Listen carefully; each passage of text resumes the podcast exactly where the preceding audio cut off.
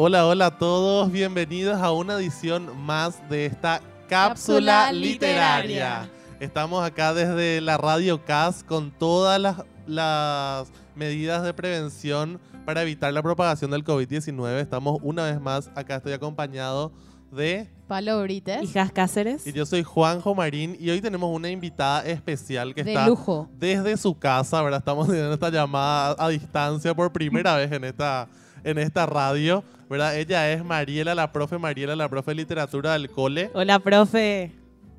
Hola chicos, ¿cómo están? Buenos días, qué gusto, después de muchísimo otra vez, por lo menos a través de este medio conectarnos, hace mucho ya extrañaba la radio y el colegio también. ¿Verdad? ¿Cómo están? Súper bien, súper bien. Y vos, eh, te- realmente te extrañamos acá todavía por el cole, ¿verdad? no me imagino todos. Ah. Mariela, contanos un poco de, de qué nos vas a hablar hoy.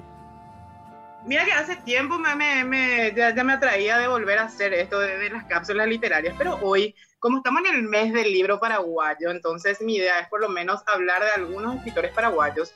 Y hoy particularmente quiero hablar de, de- de un escritor favorito, o sea, así súper personal, ¿eh? se llama Manuel Ortiz Guerrero. Seguro Juanjo sabe y los chicos saben también, ¿verdad? Los que estuvieron conmigo eh, recuerdan esta clase, Juanjo en especial. Pero, ¿quién Dale. fue Manuel Ortiz Guerrero? Bueno, les cuento un chiquitito, un, un breve, eh, una breve biografía de él porque tiene una amplísima vida, ¿verdad? Una trayectoria genial. Bueno, eh, Manuel Ortiz Guerrero es un escritor paraguayo, uno de los pocos representantes del modernismo acá en Paraguay, ¿verdad? Una de las corrientes literarias en Hispanoamérica cuyo representante es eh, Rubén Darío, el escritor nicaragüense. Bueno, vamos a hablar un poquitito de su biografía, de su juventud, qué, qué estuvo haciendo él, ¿verdad? Él nace en Villarrica del, del Espíritu Santo un 16 de julio, ¿sí?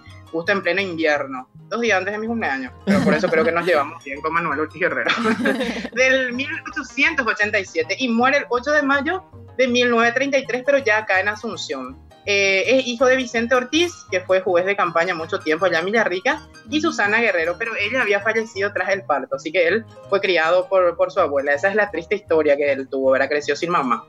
Eh, durante su juventud, es decir, él siendo muy joven, se une en- a su padre para participar en la revolución del año 1912, ¿verdad? Recordarán esa revolución. Eh, y al resultar vencidas esas fuerzas eh, revolucionarias de la época, estamos hablando siempre desde el 1912, eh, deambuló por muchísimos lugares, especialmente se integra o se interna, mejor dicho, en las selvas del Mato Grosso, es decir, en Brasil, y contrae una enfermedad conocida como beriberi, eh, que es una enfermedad eh, causante eh, por la falta de vitamina B1, ¿verdad? Eh, y eso lo lleva, vendría a ser la antesala eh, del mal que él luego iba a padecer, que vendría a ser la lepra. Él, él sufre de una enfermedad en la piel conocida como lepra, ¿verdad? Que lo lleva después a una vida solitaria e aislada que vamos a ver más adelante. Ok. No sé si sabían esa parte de la vida de él, ¿verdad? No, No, realmente no no sabíamos que él había tenido esa, esa enfermedad, que había, que había desarrollado esa enfermedad. y sí que lo llevó a la muerte posteriormente, ¿verdad? Eh, bueno, continuando un poquitito con su vida durante su juventud eh, principalmente, eh, su enfermedad que prácticamente ensombreció, es decir, oscureció su vida social, y, pero no su producción literaria, hay que tener en cuenta eso, ¿sí?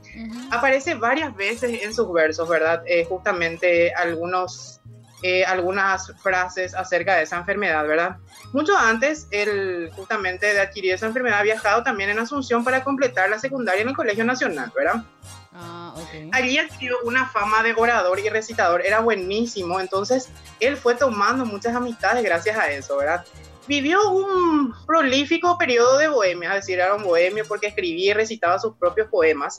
También para algunos periódicos empezó a escribir y revistas también, ¿verdad? En su obra en, en castellano recibió influencias de Rubén Darío, a quien creo que les mencioné al, al inicio de, de- de esta Sí, cápsula, justamente representante del modernismo hispanoamericano en Nicaragua, ¿verdad? Ujú. Aunque sus mejores trabajos los escribió en guaraní. Eso hay que, hay que tener en cuenta de Manuel Ortiz Guerrero, ¿verdad? Importante. Y algunos versos en- alternan en ambos idiomas, es decir, él no tiene un estilo uniforme. Escribe tanto en guaraní como, como en castellano también, que eso lleva justamente a varias de sus músicas a ser una guarania, ¿verdad? Bueno, vamos a hablar un poquitito ya de, de lo que fue la parte oscura de su vida. Él fallece el 8 de mayo en el año 1933, víctima de- del mal de Hansen, que es justamente la, el- la lepra, ¿verdad? Y antes de cumplir los 40 años, joven, joven, no sé si sabían que es súper joven, él falleció, ni 40 años tenía y ya, ya le lleva esa enfermedad demasiado pronto, ¿verdad? Sus restos eh, fueron trasladados a su ciudad natal, Villarrica, ¿verdad? Justamente en el barrio Guarotí, si, si se van ustedes, está la famosa, la famosa plaza ahí en el centro de, de Villarrica y están, están sus restos ahí con, con varias dedicatorias hacia Manuel Ortiz Guerrero, ¿verdad? Ah, en, también desde su ciudad natal, como les, les estaba mencionando, en una céntrica plaza, como les, les mencioné, ¿verdad? Y hay plazas también acá en Asunción que llevan su nombre, Manuel Ortiz Guerrero, y la de José Asunción Flores, ¿verdad? Así que eh, esa es la parte triste de su vida, ¿verdad? Él se aisló muchísimo, muchísimo tiempo, no quería ver a nadie justamente. Él a la noche solía salir con una capa, como un poncho. No sé si, si alguna vez vieron las fotos de Manuel Ortiz Guerrero, siempre le van a ver con una capa y con un sombrero, ¿verdad? Eh, justamente para que no se le vea la piel. Qué importante conocer su historia. Así para, mismo es. Para entender no, también y- un poco su- sus escritos y sus músicas que mencionaste que él habla de eso. Claro, claro, en, un análisis profundo en, la estructura del texto o de, de- realidad de los poemas, de los versos, nos vamos a dar cuenta poco a poco, una vez que conocemos bien su vida, eh, que, él, que era lo que él padecía justamente. Es muy triste su vida, pero a la vez también eh, es una, tiene una riqueza en sus, en sus versos, ¿verdad? Porque muy joven falleció él, demasiado joven y tiene una trayectoria bastante interesante, ¿sí? Ah, ok. Qué, qué importante saber todo eso. ¿Y, y algunas obras de las que nos, podría- nos podrías hablar de él? Sí, sí, bastante, bastante. Tiene Ah. mucha, pero vamos a tratar de simplificar, ¿verdad? Vamos a hablar de su, de su trayectoria como, como artista, él y algunas de sus obras también, ¿verdad? Bueno, les comento un poquitito que al manifestarse esa enfermedad que él tenía, él decide volver a Villarrica, ¿verdad? Acuérdense que él estaba acá en Asunción, en el colegio, y era recitador.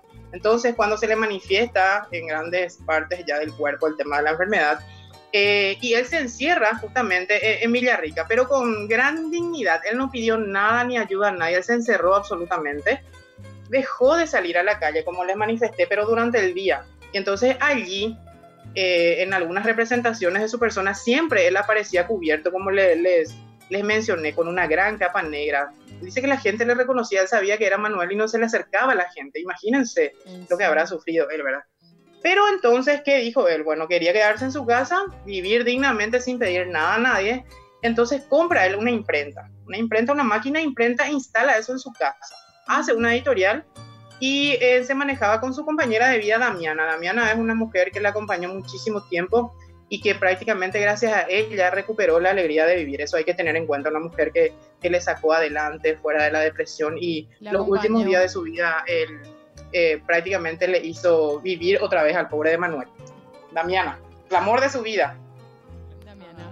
Eh, ¿y, qué hacían en esta imprenta? ¿Cómo, ¿Qué es lo que imprimían? ¿Qué, ¿A qué se dedicaban ellos juntos?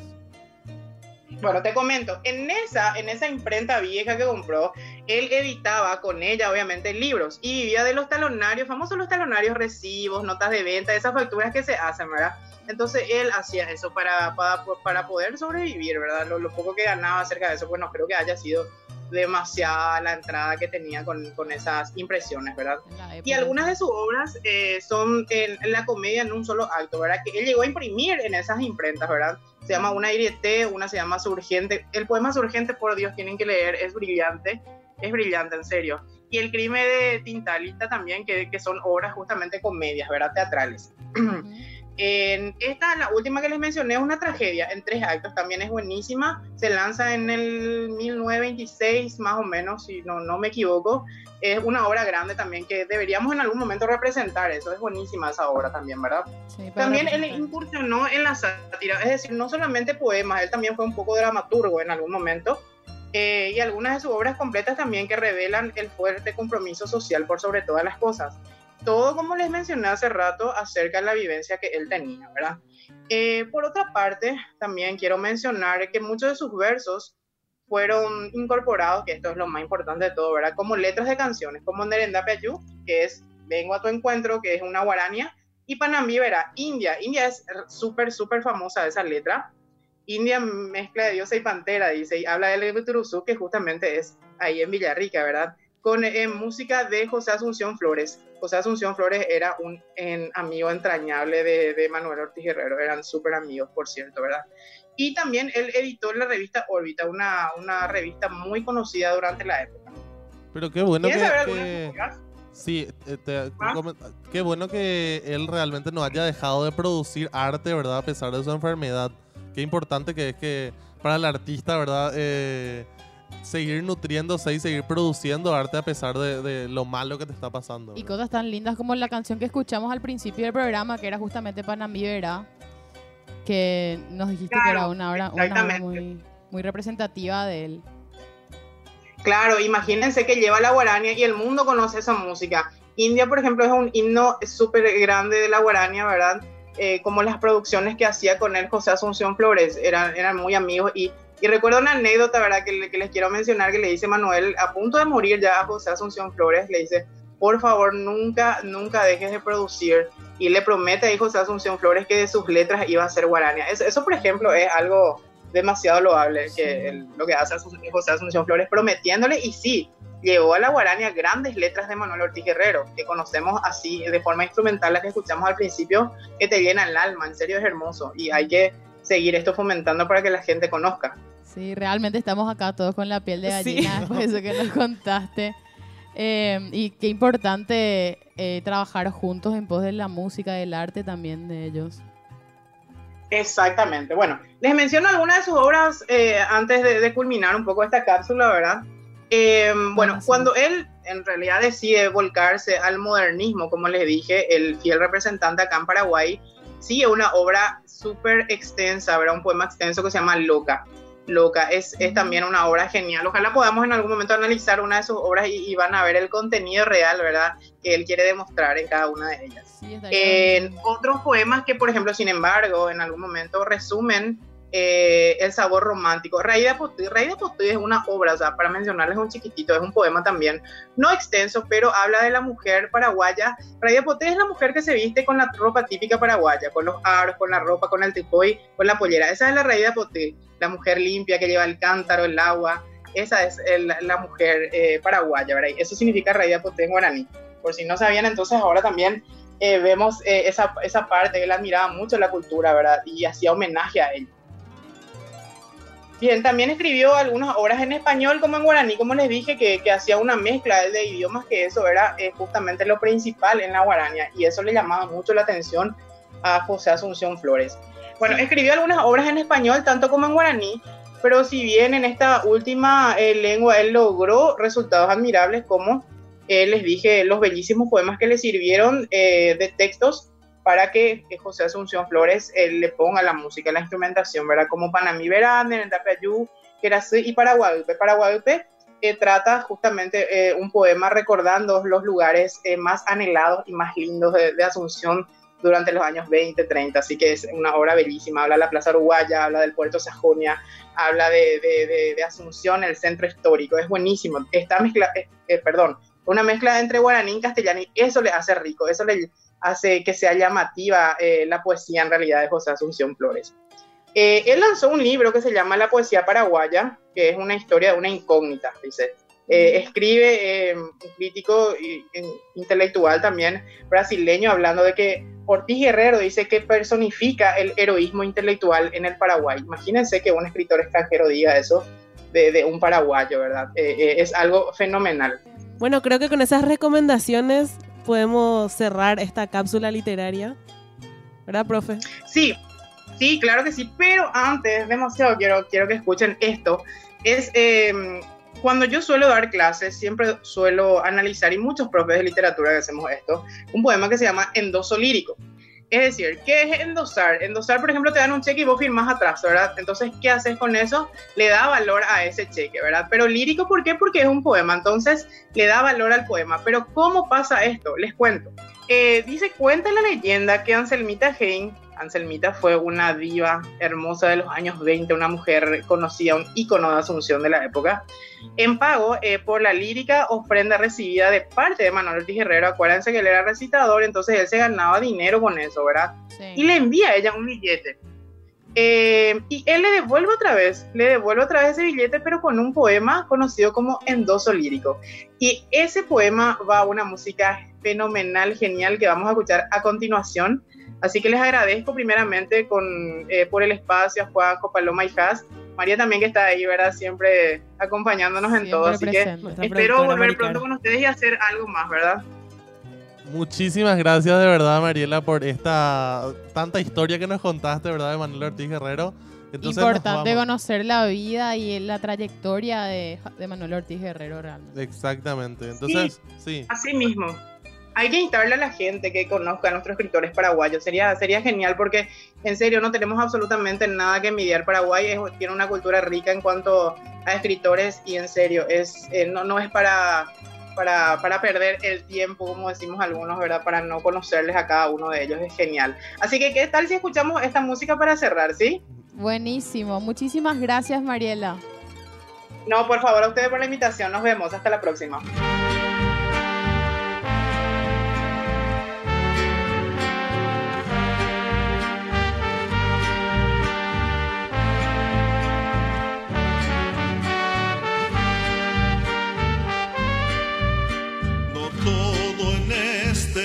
Mundo es mercancía, ni tampoco el dinero es el blasón. Mejor pulido por la cortesía para la ufanía de la corrección. Sobre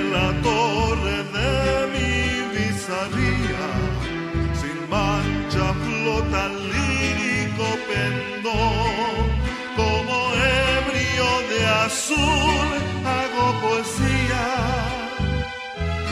pero honrado es mi pan como varón.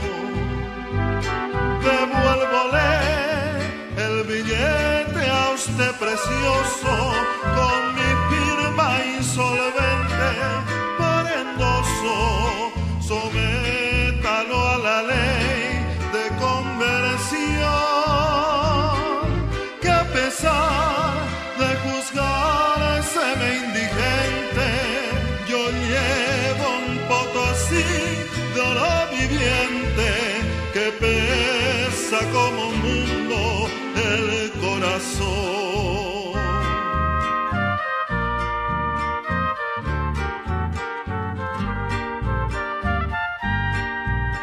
No todo en este mundo es mercancía, ni tampoco el dinero es el blasón. Mejor pulido por la cortesía para la ufanía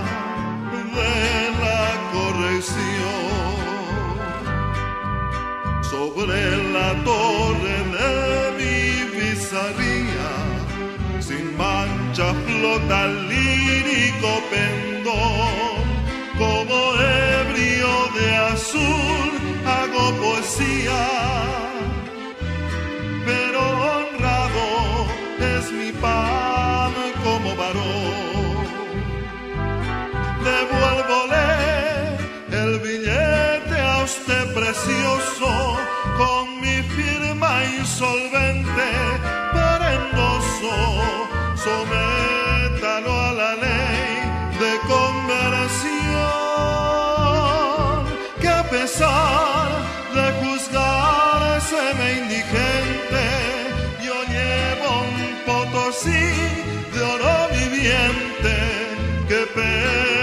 como mundo el corazón.